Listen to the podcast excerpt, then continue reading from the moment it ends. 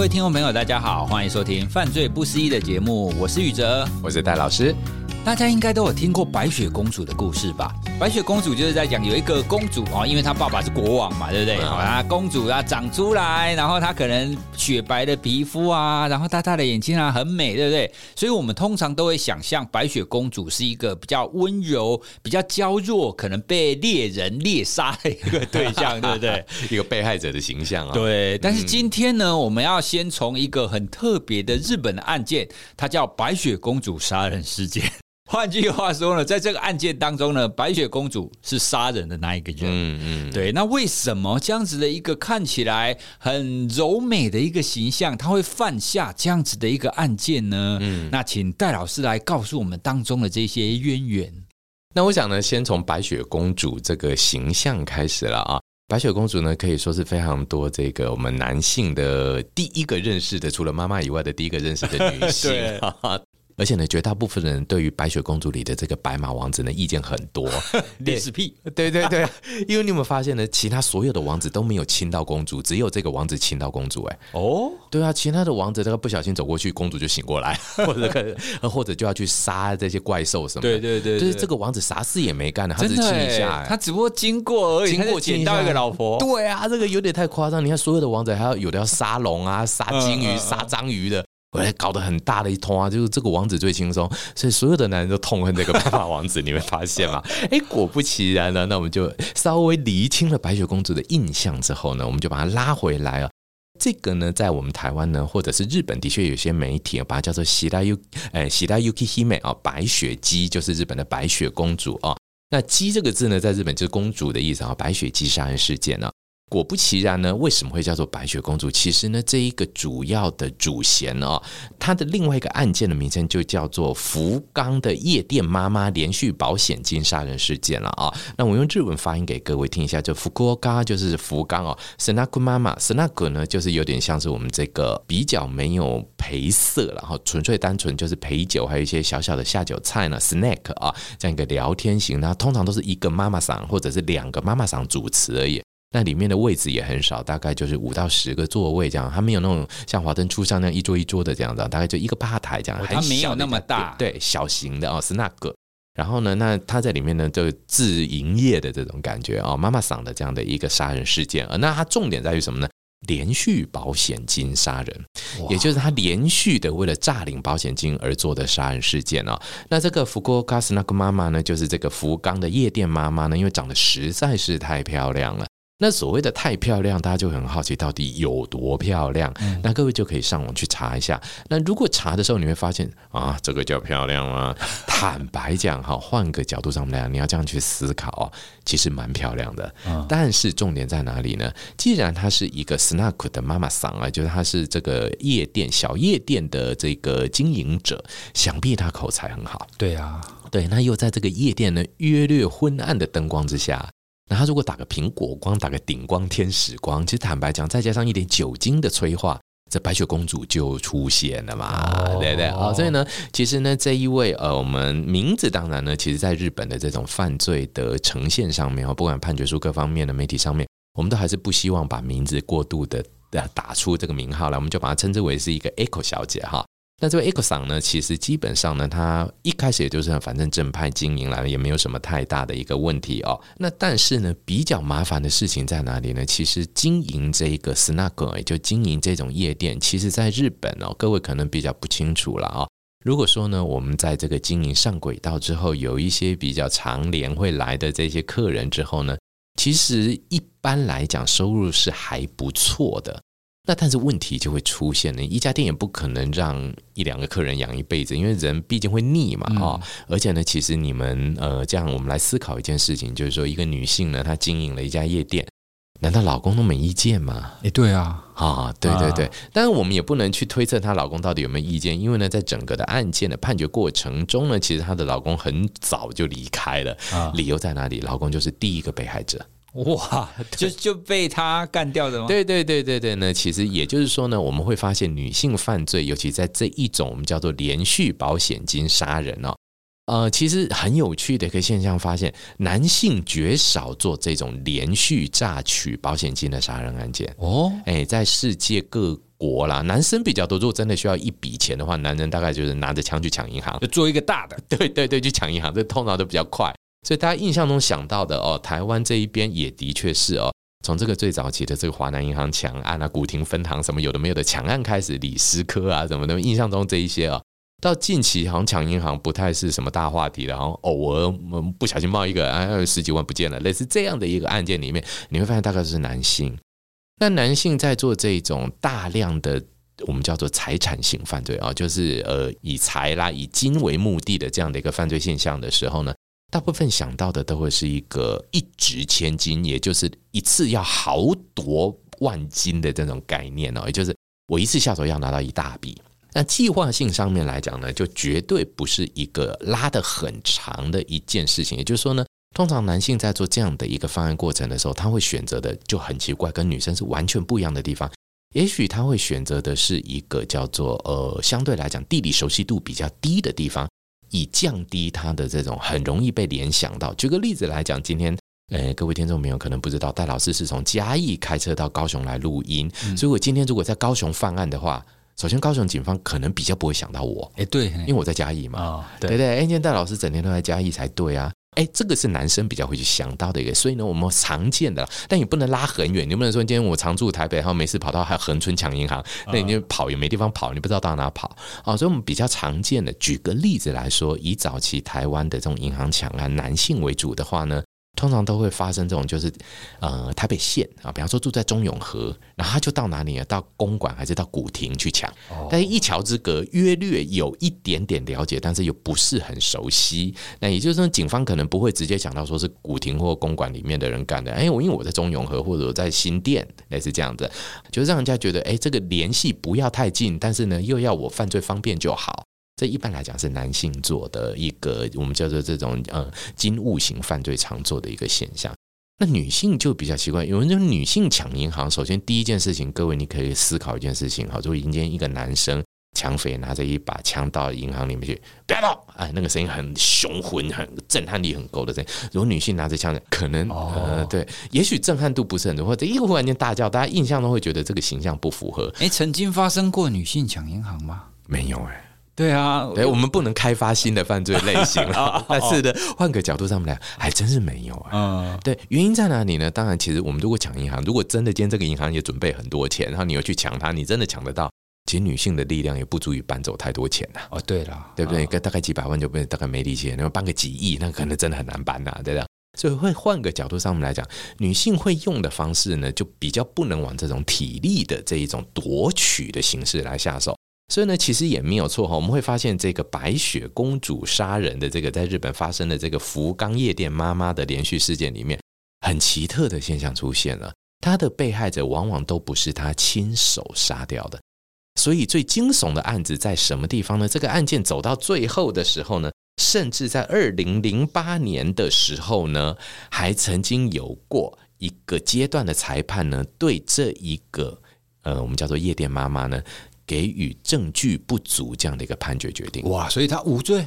与其说无罪，就是我真的找不到证据来对你做一个判定。希望检方再提新证据，也就是发回更审这样的一个概念。我举个例子来讲好了。今天呢，我是一个女性，那我一直跟某一个男性，比方我是 Echo 桑啊，我今天呢欠钱了，我欠钱很难过，然后我就跟我的客人讲，然后跟跟某一个对我可能有好感的客人，那这个客人我们把它叫做 B 好了，我就跟 B 讲说。啊，最近经营不好，好烦啊！干嘛干嘛干嘛？哎呀，好啊，我真的不想做了，我人生没有用了。我家里那一个吼，又成天好吃懒做，干嘛干嘛？哎，有些时候会不会让这个 B 开始产生怜悯之心？哦，产生恻隐之心。哦，A 其实也不用做什么，他说啊，如果没有 C 哦，我可能就可以跟你在一起耶。哦，你看这个社会对我多不公平，我我们这么好，但是呢，我却被前一段不应该的感情束缚住。这个是我们常见的一种话术，对。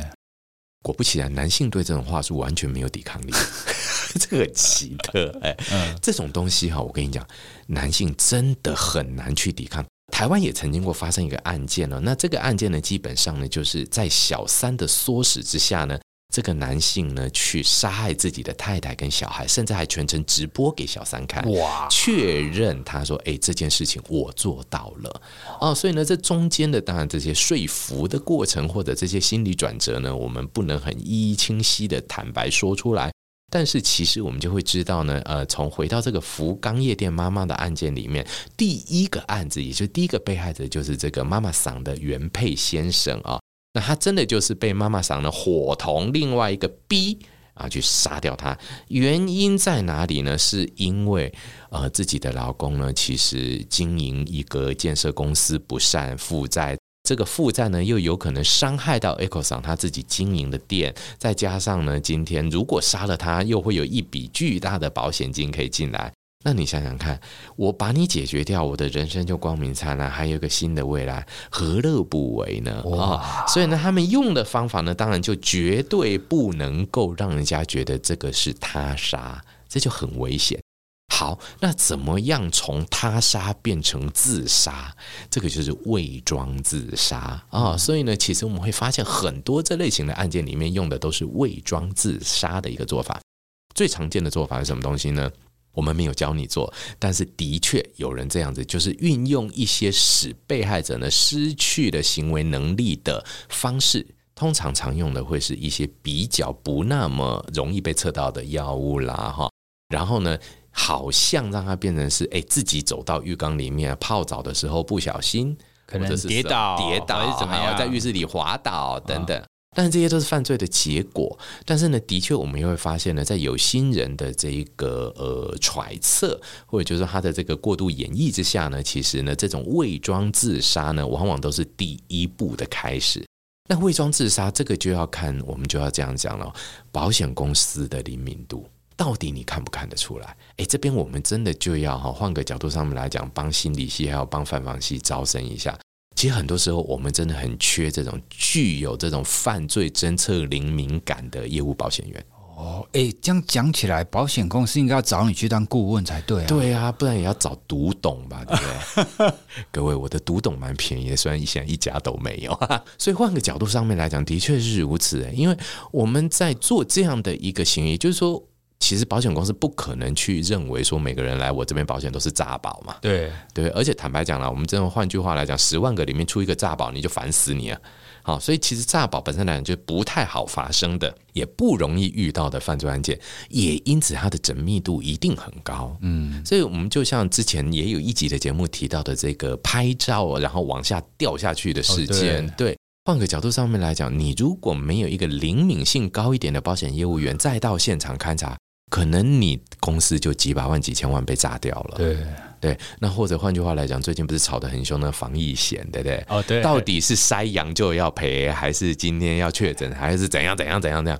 哎，到底是数位资料就能保，还是什么什么才能赔？其实这些东西都是是事后的这个检证很重要的一个地方。哈，好，所以呢，在了解了之后呢，我们就会发现呢，第一次是用伪装自杀，那就很成功了。那成功之后呢？当然，这个妈妈桑就拿到钱了。拿到钱了以后呢，他就更奢侈的过日子了。那这个人一定是这样子吧？尤其忽然间一笔大钱进来，我中中了个乐透，忽然间有二十亿进来，我还真是不知道干嘛。哎、欸，你会不会中乐透就不来录音了？不要啦，还是要来录音。对，中乐透我们就自己做录音室，对，录音主题公园，Tema Park，对对。啊，这个当然了、啊，对对，欢迎各位现场来看宇哲跟戴老师录音 的，没有全场免费招待，再送麦当劳套餐 之类有的没有的啦。哎，所以刚刚我们讲的那个，他第一次就是伪装自杀，嗯，所以他没有被抓到，然后拿到钱，对，拿到钱，因为他用的方法其实呢，也就是说呢，在日本的这个自杀界蛮常见到的。其实各位可能都有听过，日本有出过这个叫做完全自杀手册，还三套嘞啊。但其实日本的自杀这件事情呢，在很多的保险公司来讲，一直是心中的痛，因为呢，其实真的有很多的诈保是就被包在这个里面了啊。这样的一个案件呢，只是第一步，并不那么的让人觉得很惊悚，因为其实就是一个贪财的为了钱，然后做了这样的一件事情。它的后续的东西呢，更恐怖的才是在后半段了，也就是呢，哎，食髓知味。哎，那我们会发现一个很有趣的现象。犯罪是一个什么东西呢？犯罪很多人都是一个习得的历程，就是当你第一次成功，你后续难保没有第二次。对啊，特别是他第一次没有被抓，而且还获得那么多钱，而且还解决掉他的痛苦。对对对，第一痛苦解决，第二拿得到钱，第三完全没被抓，那想一个当然开心了嘛。各位，如果您是学生的话，你作了弊拿到第一名，老师不知道，对不对？还拿到奖学金，还上台领校长奖。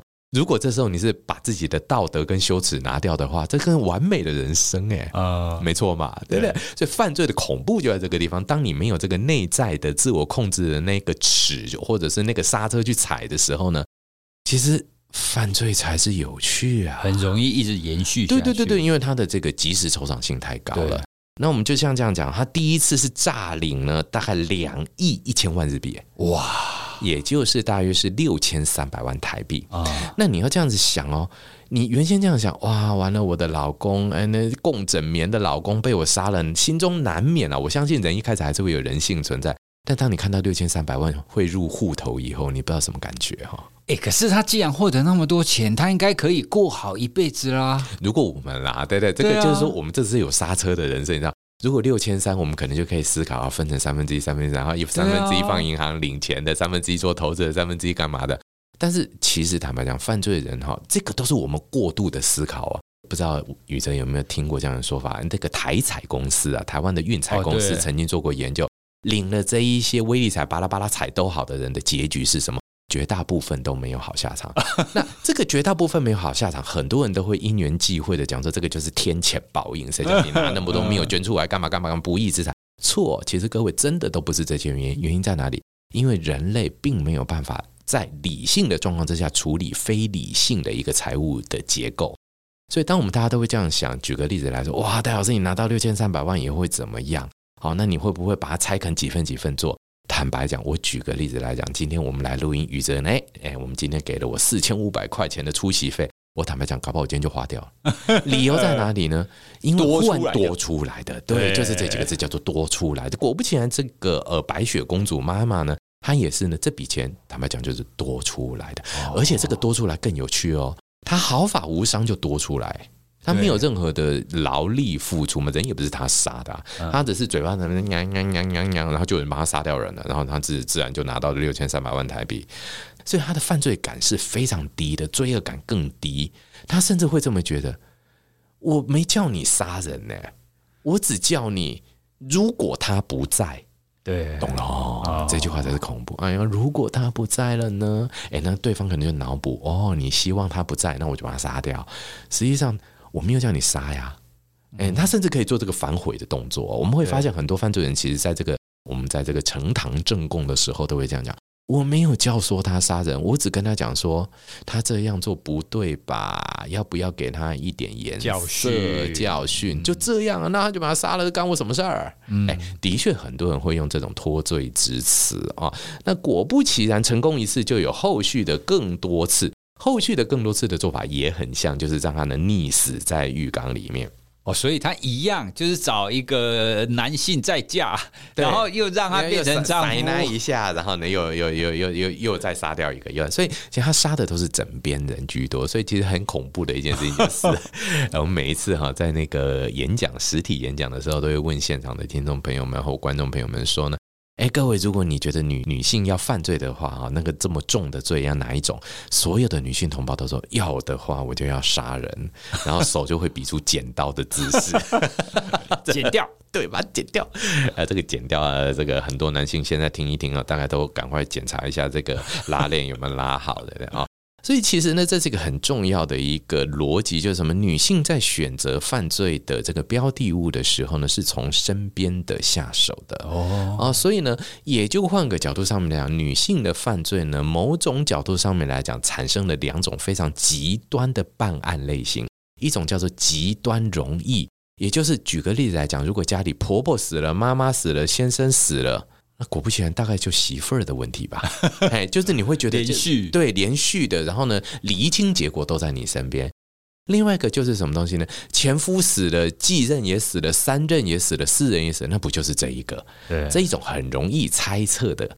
那另外一种就很难很难猜测的原因在哪里呢？就是因为这些人际关系太过的紧密了，所以呢，女性可以完全的掌控住这些人际关系，让她的证据是完全消失。哦，就算你怀疑，对，因为你也找不到，对，因为它太私密了啊、哦呃。各位应该都知道呢，比方说男性出轨最常出轨被老婆抓到的什么？就手机。你有没有发现，男人从来抓不到老婆里的手机里有什么东西？哎，太会藏了，对，因为它是闺蜜型的，非常私密型的人际关系。那女性对于这个私密人际关系的掌握，所以就会变成这两种的犯案的可能。第一种就是真的永生永世抓不到的，很多的案件其实我们叫做没爆出来，也就是我们没有办法跟各位分享。其实很多后续被找到，或者是后续他呃这个女性的加害者呢，受不了自己的良心谴责，跳出来说：“哦，对了，是我做的，我杀了我先生。”很多的都是因为他的自我的道德感，但是警察就会觉得啊，真的是你哦，为什么我们都找不到？这个才是厉害的地方。对对，也就是如果女性决定不说，很多时候就真的是石沉大海。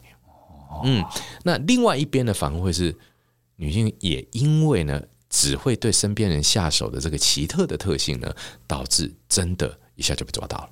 因为你身边的人一个个被肃清掉了嘛，那越来越少，那不是剩你活活的吗？活的那个人嫌疑最大嘛，啊类似这样的一个概念哦。哎，所以呢，其实这个福冈的夜店妈妈呢，她第二个之后带来的事情就一模一样了哦。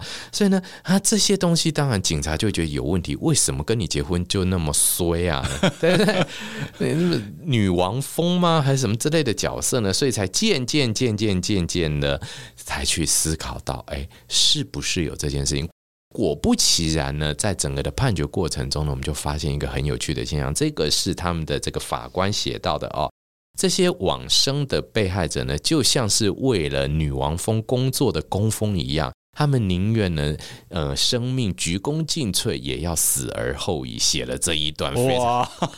对，就觉得你这在写剧本，妈的这一种写法。但是呢，另外一个角度来讲，当然呢，这也受到舆论非常大的批判哦。而且就是说，你也未免会不会小说看太多啊？那但的确是如此。我们如果把那个画面反思回来去思考的时候呢，也就是说，这个白雪公主妈妈桑呢，她为了个人的私欲，或者就是说呢，为了自己的一些生涯上面，OK，我们 maybe 有一些挫折或者什么东西的。他需要去 cover 掉，需要去掩盖掉一些事情的时候呢，那这时候身边的被害者就会一一的出现。那他也不会亲自动手啊，他用的其实就是一些话术型的一些说服，或者就是还有一个女性常用的，就是所谓的共犯结构。那我们会发现，一个共犯结构到底对谁有非常大的影响力？这个其实在研究上面是蛮两难的。我们常会发现呢，你跟男生讲说。你小心哦，我跟你挂一挂的哦。其实这句话的杀伤力其实蛮两面的。很多时候男人会恼羞成怒，玻璃洗别安动，不是兄弟一个个公贼，反而会兄弟内讧。嗯，对。但是男性呢，反过来被女性讲这句话的时候，女生跟男生讲说啊，那打我们是一挂的哦，你要保护我啦，只有你才可以，你保护了我就是保护你自己。男人就听进去了。哦，嗯。女性的这种柔美或者是求助型的这一些言语呢，对于这个案件里面，我们会发现这种类型案件里面的男性呢，是应该这样讲，具有很强的操弄作用。对，嗯，然后就会对你就是你需要我，我要保护你。对，那他的这种男性气概就被激发起来了。哦哦，他所以其实就很吊诡，就是说呢。好像这个白马王子呢，就决定，嗯，对，如果我没亲下去的话，白雪公主永远醒不过来嘛，那老子亲了啊，对不对？哎、哦，因为抱得美人归啊，就没想到其实美人才是最毒的毒苹果。嗯，哇，结果亲下去就换她中毒了。对对对对，我就变巫婆，你知道吗？这恐怖就在这里了。哇，那这一类的案件啊，刚刚我们讲的这个白雪公主的案件是日本的嘛？是。那台湾有类似的吗？其实台湾也有一个蛮类似的，但是呢，台湾这个类似的案件呢，它的整个的过程呃，更让人家觉得恐怖，所以台湾把它叫做金氏媳妇案。金氏媳妇，因为她连婆婆妈妈都杀掉了哦。哇！所以呢，其实这个是目前台湾的收容的女性收容人中呢，唯一的女性死刑犯。哦，所以以前到现在还没执行的，还没执行的，哦，还没执行。对，那台湾的这个女性的死刑执行里面呢，大概总人数在五位以内啊，哦，很少很少。但是的确没有做，这些女性的死刑犯呢，大约啦，我看一看哦，应该都是杀人或者这种连续杀人，或者就是这种亲属杀人啊。那他的这种犯罪现象呢，跟男性的一个逻辑就比较不一样一点点。绝大部分是那个被害者都在自己的身边哦。嗯、那杀害的手法呢，背后都有一个很重要的动机元素在，就是金钱的问题。那我们提到的这个呢，就是林于如的连续杀人案，那又叫做这个南投的连续杀人案啊。基本上呢，它是发生在二零零九年的时候，它发生的地点是在南投县，那民风淳朴的地方啊。南投县发生的这个案件，所以一开始大家都不觉得这个会是一个多么令人惊悚的案件，只是发现了，哎，这个家怎么那么可怜、嗯、啊？怎么一下子婆婆出事？怎么一下子妈妈出事？怎么一下子老公出事？觉得这个女生真的很可怜。但是呢，整体讲起来，她原先呢，因为这个林雨如长得非常的呃清丽可人呐啊，那所以呢，其实她本身来讲，也因为自己的容貌上面的优势呢，在她婚前做的一些有关于她的这一些。我们叫做陪侍的这样的一些工作啦，啊有点酒女啦、舞女啦啊，这些比较是属于这种服务业的工作呢，她的收入都很不错哦。直到她嫁到了人家家，就嫁给他的酒客哦。那其实原先来讲，大家就觉得这个就是一个赎身成功的啦哈，这个修成正果然后把你从苦海拉出来。但其实并不是这样的一个概念，反而也因为这个林于如小姐呢，她本身就因为收入比较多的关系呢，所以她养成了赌博的习惯。哦，赌博这件事情呢，到底是理性还是非理性的？按照一般人的逻辑，都叫做非理性的。对啊。但是站在赌客的立场上来讲呢，这就是非常理性的赚钱。他觉得这只是赚钱，然后就很有趣哦。我们曾经做过一个研究啊，这个也请听众朋友跟宇哲我们来互动一下。如果你想要有一百万的现金，你现在每个月存一万块，存八年半，保证有一百万。对，好，或者是呢，你每个月花一万块去买大乐透，买八年半，搞不好中了一百万，你要哪一个？前面啊，慢慢存，对不对？对啊，对，我们都是这种人，但赌客就绝对会告诉你，当然赌啊，搞不好是一亿耶。哦，如果你每个月一万块包牌的话，那怎么可能包不到？就一定会，就几率来讲，应该会碰到。他觉得，他觉得，对对。但是我们觉得怎么可能？对对，学过统计都知道，那还是每一次的几率其实都是独立事件啊。对，但是他们会用相加的哦，这个就数学不好带来的困扰。他会觉得，你想想看，对啊，没错啊，万分之一的机会，那我用一万次不就是百分之百？对。有，我真的听过太多次了，所以这些概念呢，的确哦，也就是变成，尤其赌博这个很，我们都知道，这个在行为酬赏的这个历程中间，它是属于 VR 嘛，就是不小心你哪一次中了，那个效果就很好，而且持续性很强哦。所以这个情况之下呢，其实林玉茹小姐呢，还是改不掉签赌啦、赌博这样的一个习惯，就欠了很多的钱。那这些钱呢，其实呢，她的老公是蛮有梗的，也蛮有钱嘛，就帮她还呢。就希望自己的老婆也不要再走回回头路了，然后你不要再做坏事了嘛。哎，不是，也不是坏事了，不要再去签赌了。但你毕竟女人家嘛，还是去相夫教子这种传统的观念哦。所以就帮他还，还了也希望他能够呃，就是哎回归家庭，然后我们就好好过日子就好了。就这个动作，反而让这个林玉如呢看到了一件事情：哟，我婆家原来那么有钱哇，洞无比的深呐、啊，口袋无比的深呐、啊，哎，这样子。哎，这是动了这个歪脑筋哦，所以呢，其实后续呢，他就开始在不停的思考怎么挖这个婆家跟自己娘家的钱。所以，他第一个杀的呢，其实是二零零八年的时候的十一月哦，他竟然做的事情，第一个杀的并不是他婆家里的人，他杀他亲生妈妈。哇，真正假的？对，那他是呢，楼梯呢，从楼梯上把妈妈推下去，让妈妈呢摔倒，撞到头。那一个老人家从楼梯跌下去，保险公司绝对赔的就是意外跌倒嘛，啊、这太容易了嘛，所以这时候他先炸到五百万了，哦，轻易的炸到。那各位，换句话，我们是不清楚林玉如小姐跟妈妈的相处模式，也许 maybe 有一点什么了，可是我们一般人都会讲，就算有点什么，她是妈妈耶，对啊，你怎么做得下手啊、嗯哦？OK，这就是犯罪人跟一般人不一样的地方了啊、哦，的确啊。哦好，那接下来渐渐渐渐呢，他就哎，既然有这样的一个食髓之味以后呢，所以他在二零零九年，大概隔了一年以后的大概年中五月左右呢，他开始渐渐的去学习什么东西呢？他觉得这个推楼梯这件事情呢，在婆家似乎办不太到，所以呢，他就开始去学，是不是有可能呢，把这些什么东西毒物这些东西呢，直接注射到这个被害者的身体里面去？他上网就查了，要是打哪些东西可以进去哦。据说呢，在这个判决书上有写过，他曾经呢还曾经想说是不是自己动手，后来发现自己不会，因为也不会不是护专这样的一个背景哦。所以学了很多以后呢，制造一些让自己的家人生病啦，或者是有一些受伤的机会，必须住院掉了点滴，然后他才像千面人这样子在电梯里面呢混入毒物。哇！所以其实换个角度上来讲，你就会有一个逻辑喽。照讲，医院应该要很清楚的感觉，嗯，我今天这一罐点滴被戳了一个洞吧。对啊，对，那但是呢，医院不太会想象有人敢把杀人的手伸到我的急诊室吧？大家都会想说，来就是要救这个人啊。对啊，医院你拿来是杀人的会场，那不可能，那一定是救人的场合啊，嗯、对不对？所以的确是如此。一开始呢，这个医生医院这边呢，也错失了保护被害。所以第二个呢，她婆婆被她杀掉了。婆婆杀了以后，那更简单了，当然就杀掉老公嘛。只是杀老公的时候，就有警觉性比较高的护理师发现。他发现什么呢？哎，今天林玉如刚好在注射药剂，这个时候被发现了。哦，等一下，哎，我们通常比方说我们去探病，我们不会随便调点滴的啦。对啊，哎，但是他却在那边调点滴，好像在那边东看看西瞧瞧。护理师呢，很机警的把那罐点滴换留下来。哦，有毒的留下来，换新的。所以第一次杀不成，第二次再找机会，终于让他杀成了。因为他这时候提高那个健，就不要住健保病房，护士进进出出，而且两个人嘛，他就住独房。独人房的单人房直接就把他杀掉了啊，所以又成功了。哎，这时候呢还好留下了证据，也就是那一罐毒点滴，否则真的坦白讲，每一次的杀人都没证据啊。